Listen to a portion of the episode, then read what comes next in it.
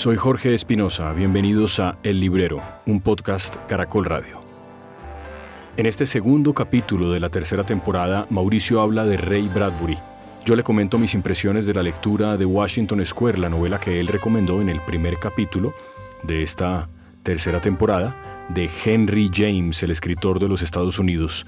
Volvemos sobre algunos de los libros que han llegado como novedades a prólogo. Y también hacemos referencia a la importancia de que los protagonistas de las novelas, de los libros, de la literatura, no sean planos, que tengan características que uno pueda tocar y sentir cuando los lee. Bienvenidos.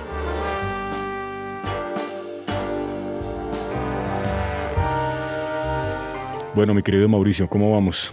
Eh, muy contento de verlo otra vez por aquí después de cuántos meses ya. No, tres semanitas, tres semanitas. Lo que pasa es que el tiempo sin verme yo sé que se hace largo. Yo entiendo, gracias por ese elogio. Se hace largo y agotador, sí. Pero lo peor es cuando me empiezan a preguntar que qué pasa con las grabaciones del librero, que por qué no ha vuelto a salir al aire. Y se me vuelve un problema porque pues ya estoy aburrido de echarle la culpa a usted. Sí. Y van a dejar de creerme además. Sí, sí, pero tienen que creerle porque es cierto, la culpa siempre es mía. ¿Quién es Trebanian? Eh, yo miré eh, en, Google, pero va a tocar volver a mirar un escritor norteamericano que usaba ese nombre. Pero miremos si verá. Mm, la historia de este libro, que se llama La sanción del Lu, es que se lo trajo un lector, un cliente suyo de la librería. Esto eh, está en una edición que yo nunca había visto. Es una edición de pasta dura, un libro, una novela más o menos corta y entiendo que es una novela policíaca por lo que usted me contó, editorial Noguer, para la publicación en lengua española, Printed in Spain. ¿Esto debe ser una novela que de los 60 por ahí o algo así? ¿O qué? Aquí está Trevanian, el nombre de él era Rodney William Whittaker, que utilizaba Trevanian como seudónimo literario, un escritor estadounidense especializado en el género de novela de espías. Mm. También ha publicado con el seudónimo de Nicholas Siri. Nació en el año 31 en eh, Nueva York, en el estado de Nueva York, en Greenville, y murió en el 2005 en West Country. Hay una película de Edgar Sanson, eh, tiene una nominación al premio Edgar a la mejor novela y tiene varios libros. Este en específico es el de. El protagonista se llama Jonathan Hemlock cumplió una misión para el gobierno británico. Eh, es realmente bueno, bastante violento, eh, pero es un libro que desde que uno lo abre no lo suelta. Lástima que no, no quiero profundizar más en el libro porque pues no tocará ponerse a buscar si se consigue algo de este autor, ¿no? Porque mm. sí me gustaría tenerlo en la librería porque vale la pena leerlo en mi sección de, de policíacas. Esto es despide realmente. Mm. ¿Será Mauricio que por, por la fecha de nacimiento yo asumo que si empezó a escribir o a publicar, digamos, a los 25 años, empezó a publicar en 1955, 1960, por ahí? ¿Será que hay una cantidad de escritores norteamericanos de novelas de espías o de policíacas que no conocemos, por lo menos en habla hispana, en libros traducidos al español, y que son generación como de ese boom de escritores después de Chandler, cuando las revistas que publicaban los cuentos, cuentos breves de, policíacas pagaban por eso y la gente podía vivir de escribir, cosa que hoy ya no es tan frecuente. Lo asumo así porque es verdad que este es un nombre del que yo nunca había oído, pero sobre todo que no lo había oído usted es impresionante porque usted pues conoce mucho de novela policíaca, debe haber una generación perdida. No, pero es que para conocer uno de novela policíaca debe volver a empezar a vivir, para empezarlas a leer, porque son millones y millones y millones de escritores los que hay en novela policíaca o novela negra que uno desconoce. Además, yo creo que usted y yo conocemos la puntica del iceberg, de los más conocidos. De pronto descubrimos uno por ahí, pero, pero esto es infinito lo que hay en, en, esto. Y este cliente que yo le aficionaba a cosas de novela negra me la, me la trajo hace un par de semanas y la abrí y no pude parar. Eso sí me... Hasta que no acabé no me paré. Es realmente muy buena, muy violenta. El tipo, por ejemplo, para la misión que le encargan, no voy a hablar mucho del libro, ¿no? Pero para la misión que le encargan, pide dos Colt 45. Cada una tiene cinco balas, pero las balas son esas Dum Dum. Sí. Que donde que tienen la punta perforada y entonces cuando llegan a su objetivo se abren en miles de pedazos y se llevan pues la cabeza o un brazo o una pierna, lo que sea. De ese calibre son las cosas violentas que cuenta aquí. O cómo uh, defenderse de un tipo en una emergencia. Simplemente coge una revistica, la va enrollando mientras está hablando con el tipo que le, lo está retando. La va enrollando, enrollando hasta que hace un rollo finito, sólido, se lo mete por un ojo. Mm. Ah, pero muy bien, muy bien, un poquito de calle tiene el señor. Cositas así, sí. Pero bueno, dejemos este libro al lado, pero sí quería hacer esa mención porque si alguno de nuestros oyentes sabe más de Trevarian, pues sería buenísimo que nos fueran contando para empezar a hacer una búsqueda mm. eh, cuidadosa de él. La sanción del Lu de Trevanian, escritor de los Estados Unidos, el protagonista Jonathan Hemlock. Ahora que usted mencionaba las novelas de espías, recordé que hace unos años a mí me envió Alfaguara, muy queridos ellos, un libro escrito por William Boyd, que era como una recreación del 007, del personaje de Ian Fleming, y, en este caso era una novela de James Bond, pero no escrita por Ian Fleming, sino por este señor Boyd. a mí yo no me acuerdo muy bien, pero sé que me pareció divertida. Y yo no sé si él después volvió a publicar algo más, pero el género de espías, em, pues es un género infinito, aunque me parece, Mauricio, que ha terminado como relegado a que se venda en grandes superficies, ¿no? O sea, no tanto en librerías, sino como, no sé, en Estados Unidos, en Walmart o cualquier cosa de esas, en libros de estantes de librerías de, grandes superficies y no en librerías, como que pareciera ser un género menor, pero asumo que debe haber de espías unas cosas muy buenas, ¿no? Pues le carré sin ir más lejos. Claro, le carré, pero ¿por qué siento que lo desprecia como la creme de la creme de la literatura o estoy equivocado? ¿Quién lo desprecia? No, no sé, sí, como que les debe parecer que es un escritor más bien menor porque como es un bestseller, entonces eso de pronto no vale la pena tanto leerlo, eh, pero, pero yo creo que era un tipo muy importante. Pues a mí me lo parece. Y lo, yo no he leído todo lo que él publicó, pero lo que he leído me ha encantado siempre. Pero no es muy común que lleguen cosas de Le Carré. Eh, el año pasado, eh, pasado no, el año pasado para mí no existe, el año antepasado. Eh, hubo un par de novelas de él muy buenas, también de espías, porque eso sí era un mago con... Sí, sin duda con lo del espionaje, ¿no? Pero sí, es un gran género y, y, tiene, tiene razón. Nosotros conocemos de la novela policíaca y de la novela de espías, que digamos son primas hermanas, pues una pequeña parte. Eh, hice una tarea durante estas semanas que dejamos de vernos por una recomendación suya que usted mencionó en el eh, primer episodio de nuestra tercera temporada, que fue el episodio pasado. Si no lo han oído, para que se remitan a él. Y usted me dijo que había leído en vacaciones un clásico de Henry James que se llamaba Washington Square. Yo de James había leído solamente Otra Vuelta de Tuerca, creo que se titula, que es una novela completamente distinta a esto, porque Otra Vuelta de Tuerca es casi una novela de terror. Es como una especie de suspenso, una cosa que no, que no es muy distinto a esto. Y eh, compré la edición de Washington Square de sexto piso. Yo creo que sí. Ilustrada, me pareció bellísima la, edición, la traducción me pareció estupenda y me pasó una cosa rara con esa novela. Eh, Mauricio es una novela sobre la historia de un amor, digamos, no sé si imposible es la palabra, pero, pero por lo menos sí de un amor muy mal visto por el papá de la mujer a la que, a la que quieren eh, pues a la que quieren tomar en matrimonio y es escrita, por supuesto, en Nueva York, en la Nueva York de los años 1820, 30, 40. todo muy anticuado, por supuesto, mirado desde, desde la perspectiva, digamos, contemporánea. Y, y me pareció extraordinario los, eh, los, diálogos, o sea, eso me pareció como si los estuviera teniendo al lado mío. Eh, la, me los creí absolutamente todos, o sea, me parecieron de una precisión en el lenguaje, de una forma maravillosa los apuntes del doctor, que es el personaje principal de la novela, con, su hija y con la tía, que es la hermana del doctor, y también del hombre que quiere quedarse con ella básicamente por su fortuna, no, no digo mucho más para no dañar la novela, esa es la teoría que el papá tiene, que la única razón por la que su hija es atractiva es porque va a heredar una buena fortuna, pero no porque tenga ningún mérito propio. Y me pareció una novela realmente estupenda, no sé por qué no lo había leído ni por qué no se recomienda más, qué cosa tan buena. Pero es que cualquier libro que usted ahora de Henry James es extraordinario. Washington Square es absolutamente, pues como lo dije la vez pasada, es una novela gloriosa. Usted está en esas conversaciones en la sala de la casa, mirando hacia Washington Square.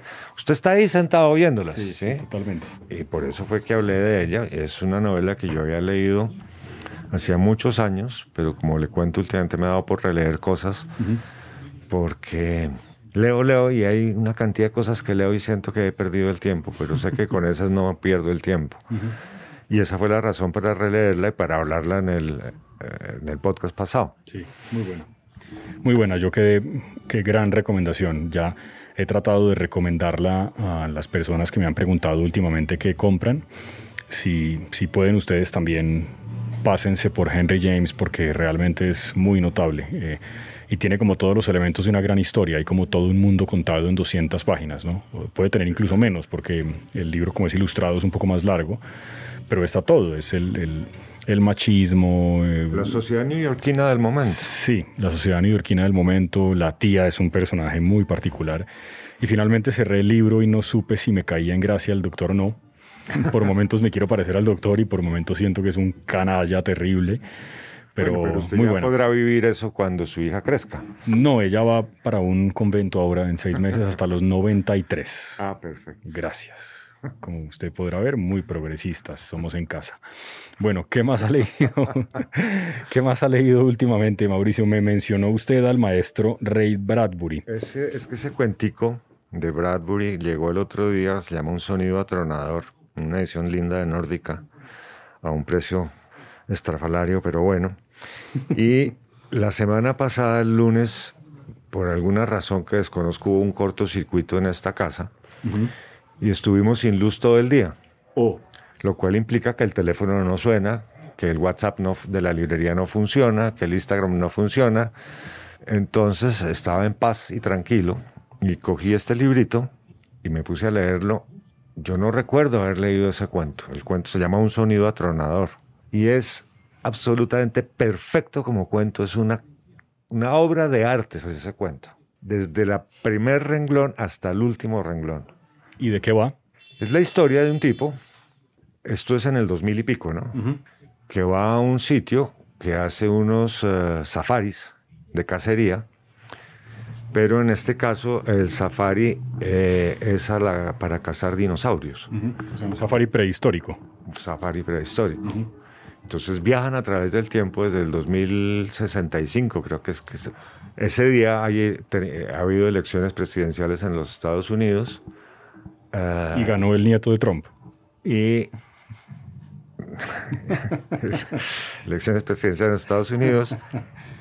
Y el cazador que va a ir a cazar eh, dinosaurios comenta con el, el, organizador del, del tour de, los safaris que afortunadamente ganó, no me acuerdo el nombre, por decir algo, Knight, en lugar de lo que sea, porque ese lo que sea, que sería el nieto de Trump, como usted dice, es un tipo detestable y, cavernícola y se ríen pensando que van para la época más allá de las cavernas y ta, y qué bueno que ganó él. Y se van a hacer el safari y transcurren en el tiempo. Y llegan y les advierten, van tres cazadores, ¿no? Que no se pueden salir, tienen un camino que gravita sobre el suelo están en, la prehistoria absoluta. Usted se siente caminando, pues, entre en Jurassic Park más o menos. El sendero por el cual tiene que caminar está levantado del suelo para que nadie toque nada. Y les advierten, no se pueden salir de ahí, porque si se salen, primero les cobramos una multa tenaz. Y segundo, ¿qué tal que pisen un ratón? Y si pisan un ratón, imagínense lo que puede pasar dentro de no sé cuántos miles de... Y empieza toda una disquisición. Ese ratón entonces hace esto y las pulgas y los árboles, los pájaros. Y el ser humano. Y el ser humano. Sí. Y no le voy a contar más del cuento. Bradbury, un poquito de contexto, Bradbury es un escritor estadounidense, creo que muy conocido por Fahrenheit, pero también por sus crónicas marcianas, o sea, es un tipo que básicamente escribía ciencia ficción de la buena. Yo solo he leído de él ciencia ficción. Sí. Y de la no buena, de la extraordinaria. La ciencia ficción, tenemos un capítulo dedicado a la ciencia ficción en la primera temporada, puede ser el cuarto o quinto capítulo, pero la ciencia ficción, Mauricio, por supuesto la literatura tiene unas ciertas licencias, porque no es historia, ni pretende serlo, ni tiene que apegarse a unos hechos no empíricos, no, uno puede no dejar ir. Pero al mismo tiempo, incluso la ciencia ficción tiene que ser verosímil. ¿Está de acuerdo? O sea, eso lo logra un tipo como Bradbury, uno se cree el cuento de un mundo que él imagina. Pero por supuesto, es que es un sobrado. Y es tan sobrado como Asimov. A diferencia de Asimov, que era mucho más científico, acuérdate que Asimov era físico. Claro, claro. Bradbury tiene sentido del humor, tiene un sentido del humor delicioso que no se le encuentra a Asimov. O por lo menos yo no lo encuentro. ¿sí? Este cuento tiene un sentido del humor delicioso y es que el final es extraordinario. Ahora se lo cuento a usted, no se lo contamos al público. Bueno, eso me parece bien. Asumo por lo que me dijo que no es un cuento de los más conocidos, digamos, no. Pues yo no recuerdo haberlo leído, pero alguien me dijo, no, si eso es conocidísimo, pero no. Cualquiera puede decir eso, ¿no? Sí, sí, es verdad. Un sonido atronador de Ray Bradbury. y bonita la edición. Ficción, mire lo que acaba de llegar. A ver, ¿qué tiene por aquí? Me han hablado mucho de este libro, El tercer mundo después del sol, que es una antología de ciencia ficción latinoamericana. Esto va a tocar echarle un, un vistazo. No le hagamos caso al cintillo. Sí, ok. ya lo verán cuando vengan a comprarlo. Antología de ciencia ficción latinoamericana. Ah. Eh, está buena la portada. Vamos a ver qué tal es, ¿no? Mire los que están. Chileno, un colombiano. Yo no conozco a nadie. Mm. El colombiano se llama Luis Carlos Barragán. ¿No nos suena ese nombre? No. Yo no. Y hay un par de cubanos también. El compilador es Rodrigo Bastida, si mal no estoy, que es experto en ciencia ficción, según me contó alguien que es muy amigo de él. El libro, pues ya me tocó pedir eh, reposición porque se ha vendido muy bien. O sea que hay muchos lectores de ciencia ficción más de los que nos imaginamos. Sí, sí. Pero esto acaba de llegar esto llegó creo que el jueves o miércoles de la semana pasada. Voy a echarle un vistazo cuando acabe de leer lo que estoy leyendo. Que su nombre indicaría que es ciencia ficción, pero no es ciencia ficción. ¿Y qué es? Se llama Los Terranautas. ¿Los Terronautas? Terranautas. Terranautas. Usted recuerda en los años 90, aunque usted era muy joven. Un, un nene apenas. Un nenecito. Tenía pelo. Eh, me imagino, que unos locos, unos tipos en Arizona que crearon un ecodomo para hacer como una réplica de lo que sería la vida en Marte o en otro planeta y metieron una gente adentro durante unos meses o unos años, no me acuerdo, a vivir y a sobrevivir en ese experimento? Mm, creo que no. ¿Y eso terminó mal? Yo no me acuerdo. Yo me acuerdo de eso porque cuando yo leí la noticia en el periódico, yo pensé, uy, yo hubiera sido un buen candidato para irme a meter ahí. Porque era vivir, había que cultivar la tierra, había que conservar los ecosistemas, habría que. O sea, el hombre tenía que volverse más a valer por sí mismo que por la automatización. Aunque el domo ese y, el en el que estoy leyendo era absolutamente automatizado, ¿sí? tenía circuitos de aire para que la temperatura no suba y no se hierva todo ahí adentro. Imagínense en el desierto de Arizona. Tenía todo un ecohábitat adentro, selvas, montes, eh, cascadas, la imitación de un mar con una máquina para hacer olas porque si no los corales se mueren, etcétera, etcétera, etcétera. Esta novela que voy alrededor de la mitad, más o menos, una novela de unas 600 páginas de T.C. Boyle, narra la vida de cuatro hombres y cuatro mujeres que son seleccionados después de muchos años para entrar y durar en, eh, en, lo que ellos llaman el E2 porque ya hubo un experimento de uno que fue fallido. Y entonces van a entrar ahí y van a estar encerrados durante dos años sin poder salir, viviendo como colonos, digamos, ¿sí? Y lo que hace Boyle no es que se enfoque en todos los personajes directamente, sino que coge dos de los que están adentro y uno de los que no pudo entrar.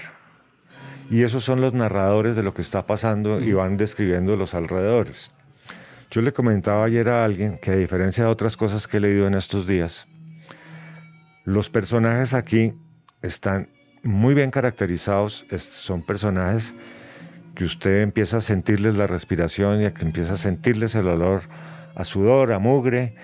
Son personajes con los cuales usted se va acercando y a veces le parecen, mejor no me meto con este o me meto más con esta, eh, o esta es una hipócrita, etcétera, etcétera. Y eso es lo que la, esa novela, la diferencia de otras cosas que he leído, que sí, están los personajes, pero son unos personajes como amorfos, y que usted ni siente pasión por ellos. Y es que eso es algo que he encontrado últimamente en todas las cosas que he leído, que... Personajes planos. Personajes planos, de una sola dimensión, ¿sí? Sí que uno se estrella ahí y no hay cómo darles la vuelta. Que era lo que yo le decía a alguien el otro día. La diferencia entre, el, entre Wallander, el comisario Wallander de Mankel, era que usted le podía dar la vuelta. Y otros comisarios que simplemente usted se estrellaba contra ellos. Sí, es exactamente lo que he encontrado en esto de los terranautas, una novela muy bien jalada. Vamos a ver en qué para y eso lo sabremos en el próximo episodio del librero va muy, muy bien. ¿Usted conocía a ese autor antes? Yo había visto cosas aquí de él, no lo había leído. Tiene una novela por ahí también en Impedimenta que creo que se llama Las Mujeres. Y tiene otras dos, creo, en Impedimenta. No lo había leído. Tenía muchas ganas de leerlo. Es un autor norteamericano, nacido creo que a final de los años 40. Usted mira la foto y tiene aretes y cosas así. Es, ¿Pura generación bit o qué? No, no es generación bit, es una cosa intermedia ahí. Yo no sé qué generación sea. no, yo creo que los bits son un poco anteriores. no? Sí, puede ser 30, sí. Pero el tipo, sí, realmente la novela está muy bien. Estoy muy contento leyéndola porque pasé una temporada de lecturas como de andar por carretera destapada a 40 grados centígrados con un polvero el madre, sin viento. o sea, ahora hay que leer un nórdico ahora con mucho frío. No, porque terminando Los Terranautas, que no es ciencia ficción, voy a echarle un vistazo a esto, El Tercer Mundo después del Sol. Ah, el que me dijo de la antología de ciencia ficción latinoamericana. Y está también lo de Marías, ¿no? sí, lo vi. Hay que echarle un vistazo. Yo no leí Berta Isla porque todo el tiempo se me agotó. Hablamos de Javier Marías, el escritor español, por supuesto. Sí. Mm, ¿Y, esto, es, esto hace parte de un trabajo conjunto? ¿Son libros consecutivos? Es que me da la impresión que es la otra cara de la moneda. De la moneda. Según me han dicho los lectores de Berta Isla, esta es la otra cara de la moneda. Eh, eso que usted decía, los personajes planos, inmediatamente recordé la sensación que tengo siempre cuando termino una novela de Patricia Highsmith, y es que al final uno no tiene ni idea si el protagonista, que nunca es ni un héroe tan claro, ni un villano tan claro, lo mismo que le comentaba del personaje de Washington Square. Finalmente cierro el libro y no tengo ni idea si esa persona me gusta o no. Pero no es y, y, es una virtud. ¿Mm? No es un personaje no, En lo absoluto, pero por eso mismo, porque tienen mucho gris en su carácter, ¿no? Tiene muchos matices en la forma como presentan al personaje. Yo creo que esa es una gran virtud de los buenos libros. ¿Ustedes se acuerdan en Ripley, en, el primer Ripley, cuando él coge el cenicero y le va a dar al amigo para matarlo en Venecia? Sí. Cuando cogió el cenicero, yo grité, no lo haga, no sea... todo el mundo me miró como diciendo, ese tipo se enloqueció. no lo haga. Claro, porque en serio, es que ese tipo, Ripley es probablemente el mejor de los ejemplos. Es, es, es un malo al que uno no quiere que atrapen. Yo no sé si eso le pasa a todo el mundo, pero digamos como que yo, yo, espero que salga en la impunidad.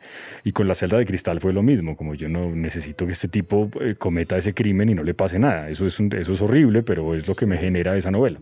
Pero, pero acuérdese, Hubiera pues sido preferible que usara el cenicero y no el remo después. sí, es que Ripley era una cosa muy pesada. sí, Pero bueno, eso me pasó. O sea, fíjese hasta qué punto está tan bien logrado el personaje que yo le grité que no lo hiciera. Sí, sí. Y que recuerda el episodio, claro. Sí. Lo que no sucede con muchos escritores contemporáneos, y no solo contemporáneos, ¿no?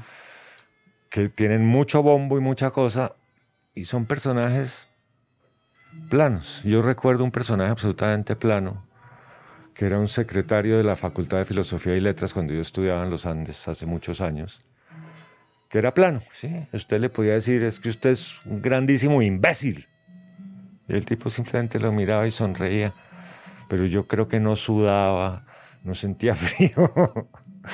era un tipo plano. Sí.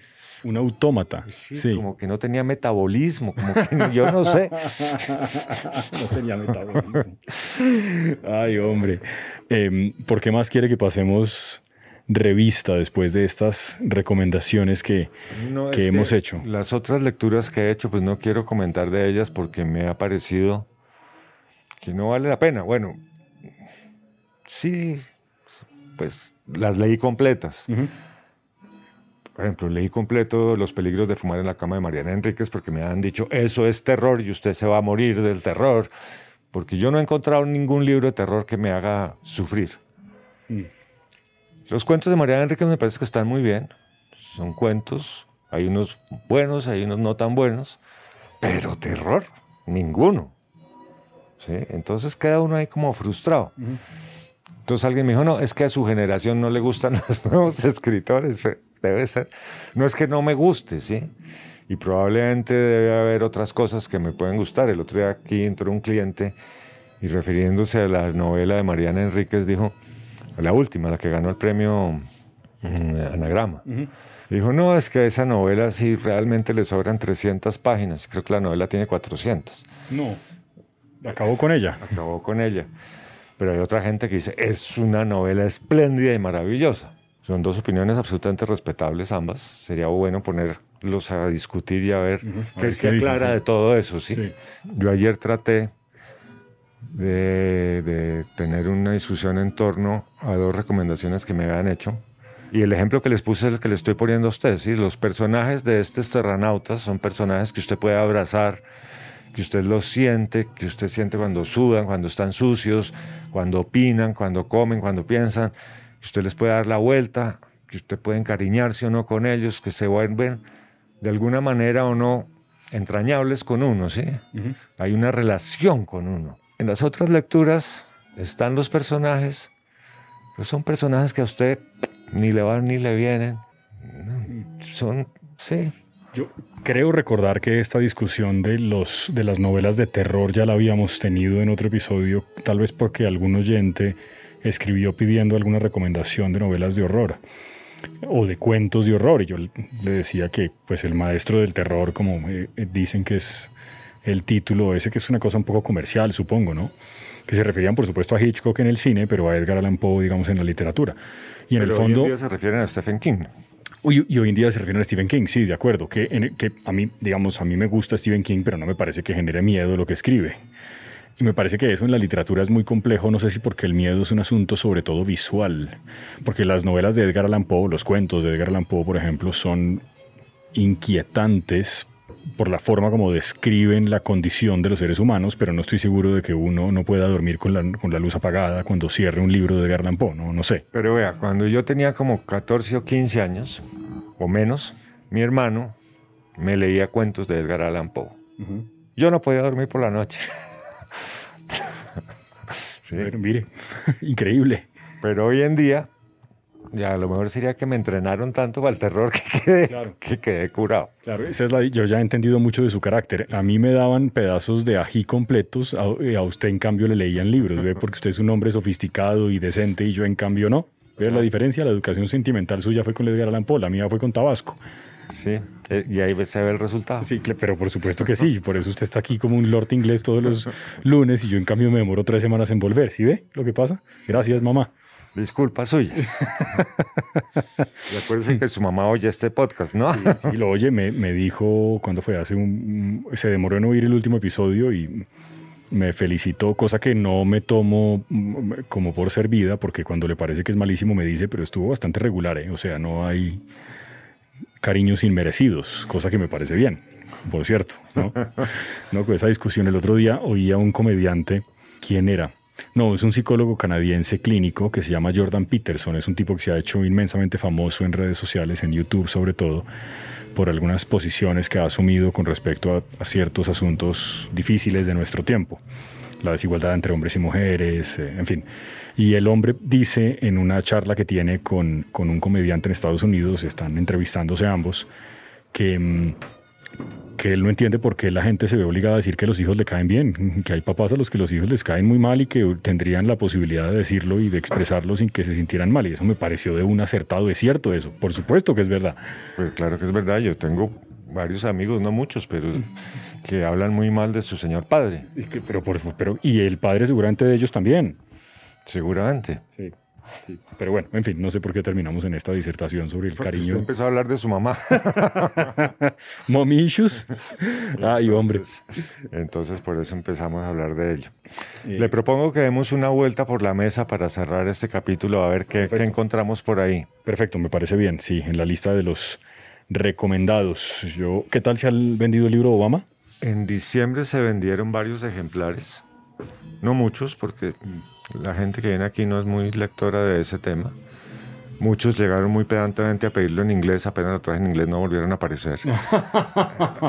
que es lo que suele suceder, ¿no?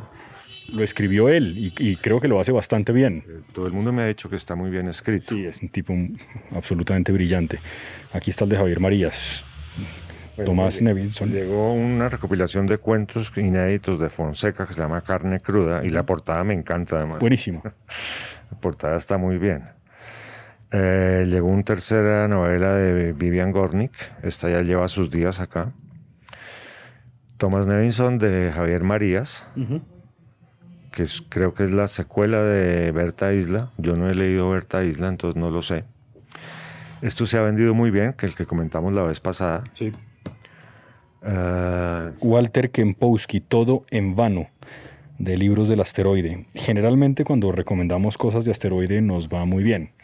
Suele eh, pasar. Em, sí, eh, empezando por Frankenstein en Bagdad y siguiendo con Klaus y Lucas, que también me parece que es de ellos, está realmente bien. Me mandaron una foto del nuevo libro de Amor Toules, que aquí recomendamos Un caballero en Moscú, hace ya más de un año, pero no me acuerdo cómo se llama del escritor norteamericano que vive aún, por supuesto. Pues eso no es sino preguntarle a San Google. Sí, pero hay una nueva novela de él y también llegó ya 1794 de su amigo Niklas Nat Ogdag, que leímos esa novela los dos y la recomendamos hace unos cuantos episodios. Una novela que siempre fue pensada como una trilogía para ver qué es de la suerte del inspector aquel que está enfermo y a punto de morir, pero que sospecho que va a aguantar esos tres años para terminar el 1795, que sería el fin de la trilogía. Pero usted dice que llegó ya a Colombia en 1794. No, no creo que en España, pero ah, ya, ya existe en español. Sí, yo ya pedí esa novela y ah, me, me, dijeron que llegaba la primera semana de abril. No sé qué tan cierto sea. ¿Cuál será de esas? Normas de cortesía es vieja. You have arrived at your destination. Sí, ha llegado usted a su destino, que no sé cómo lo han traducido al español, pero debe ser ese. Y porque la persona que me lo hizo saber en Twitter me dijo que probablemente esa noticia me iba a entusiasmar y es cierto, porque Un caballero en Moscú es una novela realmente muy buena. Pero aquí no se ve que esté traducido. ¿eh? No, es verdad. Pero aquí hay otra, mire. aquí hay otra. Pero esos son del 2013. Ah, bueno, pero puede ser una novela posterior traducida hasta ahora, no lo sé. En todo caso, me dijeron, voy a volver a buscar el, el trino de la persona que me lo escribió, porque no estoy seguro si es ese al que se refiere, pero asumiría que sí. Bueno, voy a buscarla, voy a buscarla y en el próximo episodio le cuento cuál es el nombre de la nueva novela de Amor Toules que aquí recomendamos en su momento. Em, mucha cosa, veo que hay mucho libro, seguramente que estuvo represado durante pandemia, ¿no? No sé si ha sentido que hay un flujo mayor de libros y de novedades en estos pues días. Ayer, me contaba Felipe González, el editor de Laguna, que tiene muchos lanzamientos este año por todo lo que se le represó el año pasado. Claro. Creo que este libro que se le mandaron a ustedes regalo ayer, que lo van a lanzar ahorita, esto es de un chileno, creo que es escrito en el año 53. Juan Emar se llama el chileno, no lo conocía, no lo había oído mencionar nunca. Publicada originalmente en Chile en 1935 y elogiada por su vanguardismo, ayer llega por primera vez a los lectores colombianos. Esto es una cosita de, de Galeano, Los sueños de Elena. Ah, pero mire esto tan lindo de Antonio Muñoz Molina, El miedo de los niños. Eso debe estar muy bien. Yo, de Muñoz Molina, yo leí por recomendación suya Tus pasos en la escalera. Hay un libro de Profundis de José Cardoso Pires, el escritor portugués, que tiene el mismo libro, el mismo título de un libro de Oscar Wilde. Por eso es que la gente lo Ah, confunde, Claro. porque tiene el mismo título, pero esta novela de, de José Cardoso eh, Pires es su recuento de su isquemia cerebral, que le ocasionó una pérdida de la memoria y problemas en los centros cerebrales que básicamente se encargan de que usted pueda hablar y escribir. Y es una cosa realmente extraordinaria como testimonio de lo que puede sentir una persona que está atrapado dentro de sí mismo. Y, y- pero siempre la confusión se da por la coincidencia con el, con el título del, de- del mismo libro, pero pues de Oscar Wilde. Claro que Y- sí, Jorge, pero, pero No volví que- a verlo nunca, ese libro. Pero es que eh, a este señor le dio una isquemia cerebral, que es un atasco de una arteria, Sí. y tiene un problema neurológico, pero usted y yo no tenemos nada de eso, y, tenemos un atasco, pero es un atasco cerebral, y somos, como diría Cortázar, como un par de buñuelos fríos, la recaída absoluta, ¿no? No recordamos nada, empezamos a mezclar todo y vamos a acabar como Pedro Camacho. Sí, sí, con Pedro Camacho, sí. Eh, pero, pero mire, ese libro, ese libro que además él puede contar lo que le pasa con su memoria mucho mejor de lo que seguramente lo haríamos usted y yo. Pero ahora que usted me mencionaba eso, siempre que alguien me habla de esos episodios de pérdida de memoria, recuerdo ese testimonio de José Cardoso Pires porque es realmente una cosa muy buena. Cuando nos volvemos a ver, bonita edición de La Flor Púrpura Nueva. Sí. Muestre. Bonita. De Chimamanda Ngozi Adichie, buena novela, es una escritora tremenda, me parece a mí ella. Cuando nos volvemos a ver, pues es que eso no depende de mí. ¿Le parece en un par de semanas? O sea, hoy estamos a 9, creo. Terminando marzo. Está bien, terminando marzo. Bueno, listo. Eh, Eh, como después del puente. eh, exactamente, después del puente. ¿Posibilidades de encontrar el libro para mí de, de Profundis? No. Vamos a llamar a la distribuidora y a preguntar si el libro está. Pero usted, si usted lo compró, ¿qué lo hizo? Lo ¿No regalé. ¿Se acuerda? Lo regalé, no me acuerdo. No, no sé qué se perdió y no sé qué se hizo. No, lo regalé, lo regalé. Lo regalé eh, y, y después me arrepentí porque no volví a encontrarlo. es- no lo he vuelto a ver, pero pues es una ¿Pero cosa. sabe quién se lo regaló? Sí, Vaya, quíteselo. no puedo. Ah, ya. Porque a mí me pasó una cosa más grave. A ver. Yo tengo una novelita, yo tenía una novelita de, de Conrad que se llama Hermano de la Costa. Sí. A mí me parece una novela absolutamente magistral, es una novela corta. Y esa en Alianza, por ejemplo, la traducción en Alianza es de Rover, o sea, no tradujeron el nombre. Y alguien me dijo que se la prestara y accedí a prestársela. ¿Y hasta el sol de hoy? No, no la encontré en mi casa. No, no puede ser. Está el huequito ahí en Conrad y no, y no sé a quién se la presté. Y esa persona no ha tenido la decencia de acercarse a devolver el libro, no. No, no, no, no. Como decía Anatole France, nunca presté libros porque nunca los devuelven. Mi biblioteca está hecha de libros que me han prestado. Chao, Mauricio, gracias. Gracias a usted, Jorge.